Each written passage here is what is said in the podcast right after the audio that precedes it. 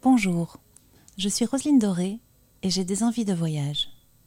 Que diriez-vous de dessiner ensemble un espace, pourquoi pas un carré, dans lequel partager, raconter, inventer, rêver, créer, à partir d'un simple fil de soie? Vous savez, ce fil magique qui se débobine entre les mains des artistes et des artisans, et de tous les passionnés de la vie et de ses beautés en général. Voulez-vous créer ensemble cet espace, dans lequel tisser, au fil des épisodes, une grande toile faite de tous ces petits riens en apparence, et qui pourtant forment le sel de nos vies Car explorer la soi, n'est-ce pas aller à la rencontre de soi, tout simplement?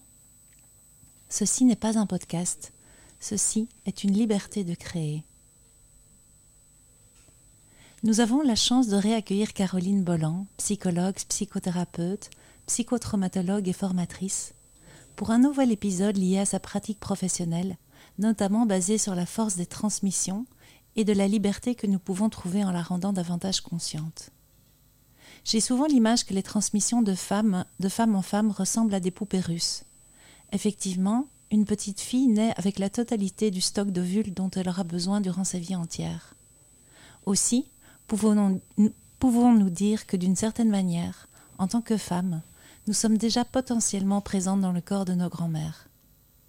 Je ne sais pas si l'on peut trouver d'autres métaphores de ce genre pour les hommes, mais j'ai envie d'évoquer avec toi, chère Caroline, ces transmissions de mère en fille et celles de père en fils, ainsi que l'impact de notre place dans une fratrie sur la construction de notre développement psychique. Aussi, merci, chère Caroline, de revenir ici pour un nouveau partage de ton expérience au sujet des familles et de leur système. Bonjour Roselyne, avec joie. Bonjour Caroline. Alors, quelle serait pour toi la particularité des transmissions de mère en fille et celle de père en fils? Qu'est-ce qu'il y aurait de similaire et de différent selon toi? Alors de mère en fille et de mère en fils aussi. oui, de mère en fils, oui, c'est vrai, peut-être la transmission par la mère, tout simplement. C'est euh, toujours une question, euh, toujours une question délicate euh, quand je donne des formations parce qu'il y a toujours cette espèce de, de voile d'ombre du sexisme qui peut avoir, qui, qui, peut être derrière où on a parfois peur de dire les choses. Mm. Il y a une différence quand même, en tout cas aujourd'hui, même si elle peut être influencée culturellement, qui, qui, est tout de même fort marquée entre les deux, c'est que la maman a neuf mois d'avance. oui. Et donc, le, bah, le bébé, au début, les, petites cellules, et puis le fœtus est déjà en relation mhm. physiologique, mais on observe aussi au niveau euh, comportemental des prémices d'une attente relationnelle chez, euh, euh, chez le fœtus. Il est déjà en lien pendant neuf mois avec, euh, avec sa maman, avec le système physiologique, avec le, euh, la respiration, le rythme, la façon d'être. Et plus tard, à partir du moment où, cette partie-là de son cerveau sera développée, avec tout ce qui va être émotionnel, mais tout ce qui va être aussi les sens. tous ces sens, donc le, rythme cardiaque de la maman, son stress, etc. Et au plus l'enfant est jeune, et donc c'est particulièrement le cas in utero évidemment, au plus il est perméable aux influences extérieures et à tout ce qu'il peut percevoir. Et donc il y a déjà une énorme imprégnation dans ces neuf mois-là qui font que l'enfant va prendre une série de choses. Alors ça, c'est plus pour le niveau, euh, on va dire, euh, physiologique. Maintenant, comme on, euh, comme on le disait dans un précédent échange, il y a vraiment une empreinte au niveau psychologique. Au, au niveau, au niveau scientifique, au niveau biologique, j'avais reçu l'information que la maman transmet des informations jusqu'à sept générations. Alors c'est intéressant parce qu'au niveau psychologique et en constellation familiale, on a un peu ce... Euh, bah, c'est une information qui se transmet, c'est pas toujours très bien d'où elle vient, mhm. que les mémoires peuvent se transmettre, les traumas sur cette génération. Mhm. Euh, dans la réalité, moi j'observais que ça pouvait être bien au-delà de cette mhm. génération. Mais en tout cas, au niveau génétique, la maman peut être porteuse de marqueurs jusque cette génération. Le papa, beaucoup moins. Ah oui Mais donc il va transmettre beaucoup plus de son patrimoine à lui, mais ça va aller moins loin dans les générations. Alors, euh, les transmissions, évidemment, le, fait d'avoir le, même sexe, donc la même peut-être euh, représentation, euh, marquage dans la société, etc., va effectivement, dans ces canaux de transmission dont je parlais dans l'échange précédent, va créer un, un, canal de transmission privilégié. Il va y avoir plus de transmission de mère à fille, notamment sur tout ce qui concerne la place de, de, la fille, la place de la femme, etc., dans la famille, et plus de transmission de père en fils à ce niveau-là, spécifique par rapport au, surtout par rapport aux places et par rapport aux représentations familiales. Hein. On n'est pas tellement ici dans, dans, dans du naturalisme. Hein. Euh, ça peut être tout à fait construit au niveau sociétal, mais ça va du coup construire des canaux privilégiés euh, à ce niveau-là. Donc, euh, puisqu'il va y avoir des, des, modes de fonctionnement, des modes de relationnels, des croyances qui vont être transmises. Donc mhm. forcément, il y a des familles euh, où c'est pas toujours la même chose d'être, c'est d'ailleurs rarement la même chose d'arriver euh, garçon ou fille dans une famille en fonction de l'histoire et du vécu de la famille. Donc il va y avoir à ce niveau-là euh, des transmissions qui vont être différentes de par la, la place de chacun. C'est un démarquage. Euh, mais même pour les garçons, il va y avoir de, pas mal de marquages du fait de ces neuf mois d'imprégnation dans le ventre de la maman et donc de, pas mal d'inconscient aussi euh, à ce niveau-là. D'inconscient maternel, tu veux dire? D'inconscient euh, maternel, voilà. Mhm. Mais il y a des transmissions des deux côtés. Mhm. on peut avoir certaines, certaines femmes qui portent des transmissions du côté paternel, certains hommes qui portent des transmissions du côté maternel. Ça va dépendre aussi de la puissance du lien mhm. énergétique entre les, entre les deux sachant qu'il y a ces canaux privilégiés, euh, hommes-garçons et, femmes-filles, avec euh, en plus, on rajoute à ça l'imprégnation des neuf mois, que ce soit un garçon euh, ou une fille au niveau de la maman. Mais après, il va aussi y avoir la question du lien et de la puissance du lien. Donc il y a beaucoup de facteurs qui rentrent, en compte. Aussi, je ne peux pas te donner une théorie mm. générale sur ça se passe toujours comme, comme cela. Mais ce sont des, des canaux privilégiés parce que la place d'un homme ou d'une femme dans une famille, c'est pas forcément, euh, ça n'a pas forcément la même valeur.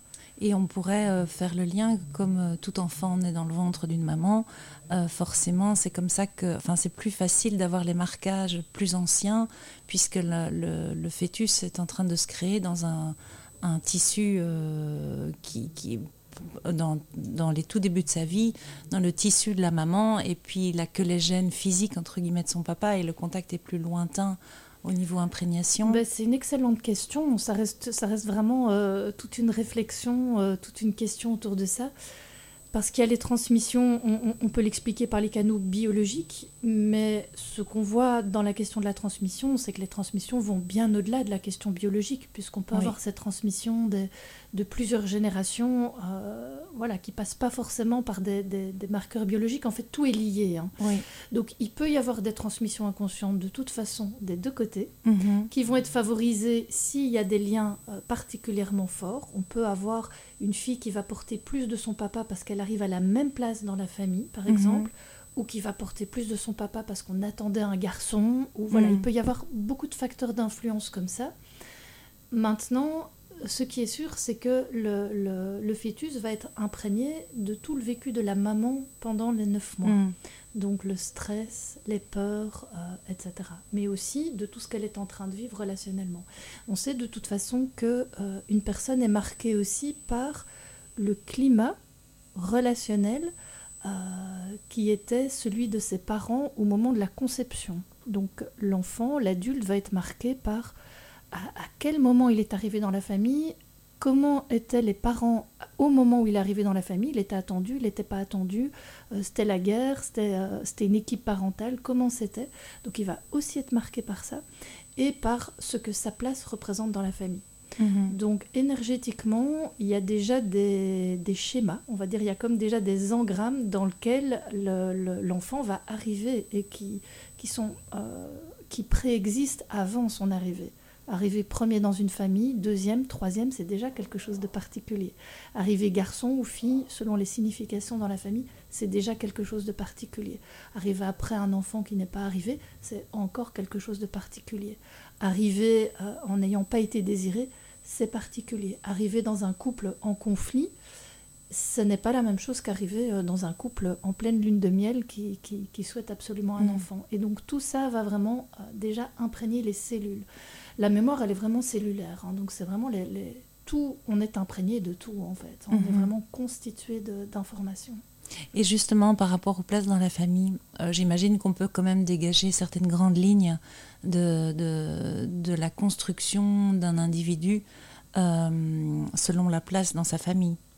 Oui, la place, la place à laquelle on arrive, il y a déjà des, rôles qui sont un petit peu assignés. Oui, je pense notamment à l'aîné qui a toujours eu un rôle assez particulier euh, dans les traditions, dans toute une série de choses. Oui, alors déjà, l'aîné, euh, ce qu'il a euh, symboliquement de très particulier, c'est que c'est lui qui va faire de ses parents des parents. Mhm. Jusque-là, on est avec un couple et donc il va, en arrivant, changer complètement la configuration puisqu'on va passer du 2 au 3, mhm. on va passer du couple à la famille et on va passer euh, bah, d'amoureux, d'amants ou de couple à parents. Mhm. Donc l'arrivée du premier euh, va avoir euh, déjà au niveau de, la place de chacun, va créer un certain bouleversement. ça va évidemment, l'arrivée du premier, donc l'arrivée de l'enfant, va aussi activer tous les schémas que les parents portent de leur famille, de ce que c'est d'être un papa, une maman, euh, d'avoir un enfant, etc., va aussi peut-être réactiver euh, leur naissance, qu'ils ont pu vivre autour de ça, ou le contexte dans lequel eux-mêmes étaient attendus, et tout ça de façon non consciente. Mm-hmm. Euh, voilà, ce qui peut créer parfois beaucoup de réactivité, beaucoup de comportements, beaucoup de scénarios, beaucoup de projections aussi, beaucoup d'attentes. Mm-hmm. et donc voilà, ce n'est pas forcément euh, euh, toujours évident, euh, on va dire, pour, pour tous les couples. Et l'aîné, énergétiquement, il a une place de celui qui... On, a, on attend beaucoup de l'aîné, mhm. c'est lui qui va être responsable, peut-être s'occuper des autres, etc. Ce qu'on peut retirer, en tout cas, des places d'aîné, c'est qu'il y a un certain poids à cette mhm. place-là de la responsabilité. Alors de nouveau, hein, j'aime jamais trop généraliser parce que toutes les familles sont particulières et parfois c'est plus léger d'arriver l'aîné dans certaines configurations euh, familiales. Mais on dégage quand même en moyenne une, place d'aîné qui, est plus, qui est plus dense, qui est plus conséquente en, termes de responsabilité mhm. qu'un troisième par exemple. Et justement, les deuxièmes, troisièmes, derniers, etc. Et les enfants uniques, comment ça se passe? Oui, alors, ben, Bon, on va être un petit peu dans, le bateau, hein, mais c'est vrai que quand on, interroge en, moyenne les gens, on va retirer que le deuxième, s'il y a eu un troisième derrière, bah, la place n'est pas toujours évidente. Hein. il n'est ni premier ni dernier, donc il y a mhm. parfois une place à trouver. Euh, et le dernier, il est souvent le plus libre, celui dont on attend le moins, qui a le plus de liberté. Mais il a ce poids aussi d'être peut-être le dernier qui va partir de la maison et donc peut-être celui qui va euh, refaire à nouveau que ses parents vont être seuls. Donc c'est pas mhm. toujours évident pour euh, le dernier. Alors il y a plein de de choses qui je, m'entends parler et j'ai toutes les, exceptions, les, interceptions dans ma tête qui me font attention, euh, ne, ne généralise pas trop. Mais donc effectivement, il y a déjà énergétiquement des, des, places particulières, donc que ce soit garçon, fille, que ce soit premier, deuxième, troisième. Et alors ce qui va jouer beaucoup aussi, c'est la différence d'âge. Donc être un deuxième, par exemple, euh, d'un aîné avec moins de deux ans de différence, c'est-à-dire euh, arriver pour un deuxième ou même pour un troisième par rapport à un deuxième en âge préverbal. Donc l'âge préverbal, la caractéristique principale, c'est qu'il n'y a pas encore une grande capacité de mentalisation, de comprendre les choses. Et donc l'enfant qui va arriver très proche euh, du précédent pour le premier, donc pour celui qui a un petit frère, une petite sœur qui arrive à moins de deux ans, ça peut être beaucoup plus compliqué de trouver sa place. Surtout mhm. si c'est un aîné avec un deuxième qui arrive à moins de deux ans. Mhm. Donc cette place-là, le fait d'être entre guillemets, parce que c'est comme ça que l'enfant va vivre, trop vite remplacé. Mhm. Ça peut amener l'enfant à se demander ce que moi j'ai pas suffi, pourquoi mes parents en ont eu un autre, etc. Et ça peut mettre l'enfant en insécurité et donc lui faire avoir par exemple des, des, comportements de protection ou un peu de rejet du deuxième ou de, euh, de compétition pour, pour marquer, euh, marquer sa place. Donc les questions d'âge sont des questions importantes aussi. Mhm il va y avoir plus euh, d'enfants un petit peu parentifiés ou qui vont prendre des rôles de protection, de soins, si la différence avec le suivant est plus importante, par mhm. exemple. Puis quand on a une différence trop importante, il n'y a pas non plus le même lien ou les mêmes possibilités de, complicité. Donc on a certains, comment dire, euh, certaines choses qui vont euh, influencer en termes de place, en termes de différence d'âge. Et puis là, là-dessus, on va avoir évidemment toutes les interférences et toutes les questions de l'histoire familiale et ce que c'est d'arriver à telle place. Quelle est la place que les parents font aussi aux enfants Et quelle place ils avaient eux-mêmes dans leur place ils avaient eux-mêmes dans leur famille. Donc évidemment, par rapport aux canaux privilégiés de transmission, lorsqu'on arrive à la même place qu'un parent dans la famille, euh, le, le, canal va être privilégié. Hmm. Si on arrive à la même place qu'un parent de même sexe, qui lui-même arrive à la même place que son parent de même sexe, alors on a un canal encore plus privilégié. On voit vraiment... Euh, les transmissions peuvent être vraiment euh, très très rapides, pratiquement en ligne directe. je te donne des grandes tendances parce que euh, l'être humain est complexe, les relations sont complexes, les histoires familiales sont complexes et donc il y a beaucoup de facteurs évidemment euh, modulateurs. On, on, peut toujours retirer que certains schémas épurés de l'histoire familiale, du contexte particulier, euh, etc. Et on voit quand même beaucoup d'enfants uniques aujourd'hui, c'est aussi une caractéristique, j'imagine euh, être enfant unique aussi, c'est très particulier. Euh, il y a le, le, le fait bah, d'être le premier à faire de ses parents des parents. il, y a, un peu tout. il peut y avoir beaucoup d'attentes, de, hein, euh, surtout si c'est un enfant qui a mis du temps à arriver. Parfois, mhm. parfois c'est le cas. L'enfant unique, il est, il est le premier, il est le dernier, il est le seul. Mm. Ce qui ressort en tout cas généralement des enfants uniques, c'est qu'ils regrettent souvent d'avoir été les seuls. Hein. Il y a souvent cette mm. question de la solitude. Mm. En majorité, euh, s'ils souhaitent des enfants, ils, souhaitent en avoir plus qu'un. J'ai rarement entendu. Ah oui, euh, ouais, j'ai rarement entendu l'inverse. Ah oui, c'est intéressant ça. Et euh, justement, par rapport à tous ces changements dans la société, je pense que les enfants uniques devaient être plutôt rares à l'époque. Et puis surtout, les rôles sont de plus en plus changeant, euh, se transforme, on voit de plus en plus de, familles recomposées, etc. Comment est-ce que tu observes, toi, dans ta pratique, euh, les impacts que ça peut avoir sur justement toutes les questions de transmission, de voilà, toute une série de choses que tu travailles au quotidien? Ah, tout, tout, peut avoir un impact. Hein. Si on revient à la question de, de la place dans la famille, hein, tu parlais de la place dans la famille, donc au-delà d'avoir la particularité, le fait que c'est pas la même chose d'arriver à telle ou telle place dans la famille, un des grands principes systémiques, un des grands principes d'équilibre, c'est qu'il est important que tout le monde ait le même droit d'appartenance. Donc tout le mhm. monde a droit à avoir une place. À partir du moment où on n'a pas une place dans la famille, parce qu'un enfant n'a pas été désiré, il est euh, peut-être arrivé euh, euh, dans un couple qui n'était pas encore tout à fait officiel ou autre, ça va avoir un impact. Donc avoir une place, c'est important, mais pas n'importe quelle place. C'est aussi important mm. qu'il y ait un respect des places. Le premier reste le premier, le deuxième reste le deuxième.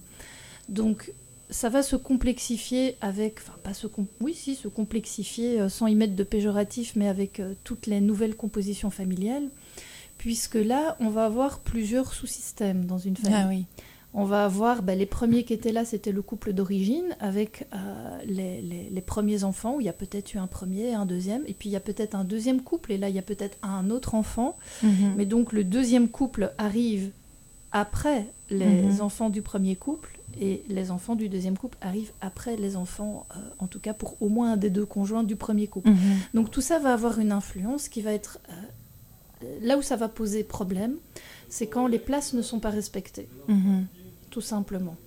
Quand un dernier, par exemple, va être plus avantagé qu'un premier, quand un nouveau conjoint va... Euh, quand, quand, un papa ou une maman va faire passer le nouveau conjoint ou la nouvelle conjointe avant les enfants qu'il a eu du premier couple, mhm. ça, ce sont toutes des choses, on sait, qui vont créer euh, des problématiques qui vont faire ressortir les loyautés, qui vont créer des conflits, qui vont créer surtout de la souffrance en termes de ne pas avoir sa place et donc de ne pas se sentir suffisamment aimé, valorisé, etc. Mhm. Donc à partir du moment tout, tout système, toute recomposition familiale peut fonctionner, à partir du moment où toutes les histoires sont respectées, où toutes les mhm. particularités sont respectées, où évidemment euh, on respecte aussi l'ancienne histoire, l'ancien conjoint, le premier parent, etc. Euh, c'est là que ça va se passer le mieux possible. Mhm. Donc là où nous, on peut agir dans notre travail, c'est vraiment juste aider les personnes à remettre de l'ordre, mhm. à ne pas mettre les enfants au milieu du conflit parental, par exemple, à vraiment bien euh, reprendre mhm. ça en tant, que, en tant que couple. Et en tant qu'adulte. et en tant qu'adulte, tout à fait à encourager les parents à continuer à avoir des moments privilégiés avec les enfants qu'ils ont eus lors du premier couple, qui était la première fratrie, et pas vouloir absolument, pour toute plein de bonnes valeurs, faire euh, euh, la super famille recomposée qui va tout faire ensemble. Parce que mhm. ça, on sait que ça fonctionne rarement. Sur papier peut-être, mais euh, chacun a besoin d'avoir le respect en fait de, sa place. Mhm. Donc c'est là qu'on va pouvoir surtout intervenir, juste remettre, remettre un peu de l'ordre, un petit peu guider là où les gens ont souvent envie de bien faire mais sont un peu perdus, un peu mélangés dans, les émotions. Ce qui me frappe, c'est que tu disais, euh, tu donnais à titre d'exemple un, un, dernier qui est euh, privilégié ou traité mieux, je ne sais plus les mots que tu as utilisés, euh, par rapport à un aîné. Donc effectivement, au niveau de la place dans la famille, il y aurait un espèce de manière de traiter un, aîné d'un de ce deuxième, etc. C'est très difficile à expliquer euh, très clairement avec des mots, mais il y a euh, ce qu'on va appeler le principe d'ordre, le principe de primauté. Oui. Et donc le principe d'ancienneté, il y a en tout cas à respecter la place de premier, une sorte de, une sorte de alors c'est pas tellement à valoriser plus, c'est pas forcément à privilégier, mais en tout cas avoir vraiment cette conscience que ben, c'est une place particulière d'être le premier. De la mhm. même façon que ça va être important d'aller respecter les aînés, mhm. d'aller respecter les grands-parents, les arrière-grands-parents. Ça va rapidement euh, être problématique quand un enfant va s'adresser à ses grands-parents comme si c'était son frère ou sa sœur. Tout de mhm. suite, ça va créer des réactions. Il y a quelque chose qui n'est pas juste en termes d'ordre. Donc respecter les premiers, respecter euh, les anciens, juste respecter l'ordre. Donc c'est pas de nouveau qu'il faut privilégier, mais peut-être il va y avoir des choses euh, différentes. On fait pas la même chose à tel âge ou à tel âge. Euh, donc en tout cas un, marquage un peu différent des différentes places. Et là où ça va créer du désordre, c'est si on va mettre un dernier à la première place sans mm. arrêt. En mm. fait, ou qu'on va lui donner peut-être plus de responsabilités qu'à un aîné parce qu'on estime que l'aîné il est un peu moins responsable, etc. Et là, en fait, euh, en allant simplement peut-être vers l'enfant qui va peut-être être très content qu'on lui donne des responsabilités parce que ça va le valoriser, s'il a des responsabilités que son frère ou sa sœur aînée n'a pas, il y a quelque chose qui n'est pas respecté en fait en termes de place. Et donc, souvent inconsciemment, sans le vouloir, les parents à ce moment-là créent du désordre. Mhm. évidemment, un mal-être chez l'aîné qui peut se reporter dans la relation avec le plus jeune ou la plus jeune, ça va avoir un impact. En fait. Mhm. Et ça va aussi avoir un impact pour le plus jeune qui n'est pas à sa juste place mhm. et qui se retrouve investi euh, d'une place qui n'est pas la sienne. Donc, on, bah, une, des, constellations fondamentales, un des travaux fondamentaux qu'on va faire en constellation, c'est vraiment symboliquement remettre chacun à sa place. Et là, on va être très attentif à y inclure tout ce qu'on euh, on peut savoir d'enfants perdus, mhm. d'avortements, de fausses couches, euh, etc., qui ont aussi une place mhm. particulière. Mhm. Tous les isolés et les exclus dont on a parlé. À les euh, isolés, les exclus, ou ceux qui ne sont pas arrivés au monde, tout simplement. Oui, oui, mais tous ceux qu'on ne, qu'on ne voit pas, ou ce genre de choses. et, et, plus généralement dans la famille, tous ceux qu'on n'a pas vus. Ça, c'est vraiment le, principe d'appartenance. Toute personne et toute chose a droit à une place. À partir mm. du moment où quelque chose, ne peut, quelque chose ou quelqu'un n'est pas vu, n'est pas reconnu, ça va créer du désordre dans le système. Et pour revenir à la question des, des, des traumas, ce qui est souvent problématique dans la question des traumas, c'est que ça a été tellement intense, tellement puissant, qu'il peut y avoir du déni, il peut y avoir de l'évitement, et donc il peut y avoir simplement des traumas qu'on n'a pas pu regarder. Mhm. Et donc c'est à ce moment-là, évidemment, que euh, ça va être compliqué pour le système et qu'il peut y avoir des transmissions sur plusieurs générations. Et le principe, c'est que plus un schéma est répété, plus il prend de la force. Mhm. Euh, l'image toute simple que je donne, c'est la petite boule de neige qu'on va mettre en haut de la colline, qui va dévaler, qui va devenir une énorme boule au final. Mhm l'enfant qui porte le trauma de son arrière, arrière, arrière, arrière, arrière grand-mère, parce que c'est passé de génération en génération que ça n'a pas pu être travaillé, assimilé, il porte quelque chose d'extrêmement important d'amplifié. Hmm. Euh, pour autant, c'est très simple de l'en dénouer. Hein. Ça, c'est quand, même, c'est quand même la bonne nouvelle. Bah, sur cette bonne parole, je propose d'en rester là. Et je me réjouis de t'accueillir pour un prochain épisode. Avec grand plaisir. Merci Caroline.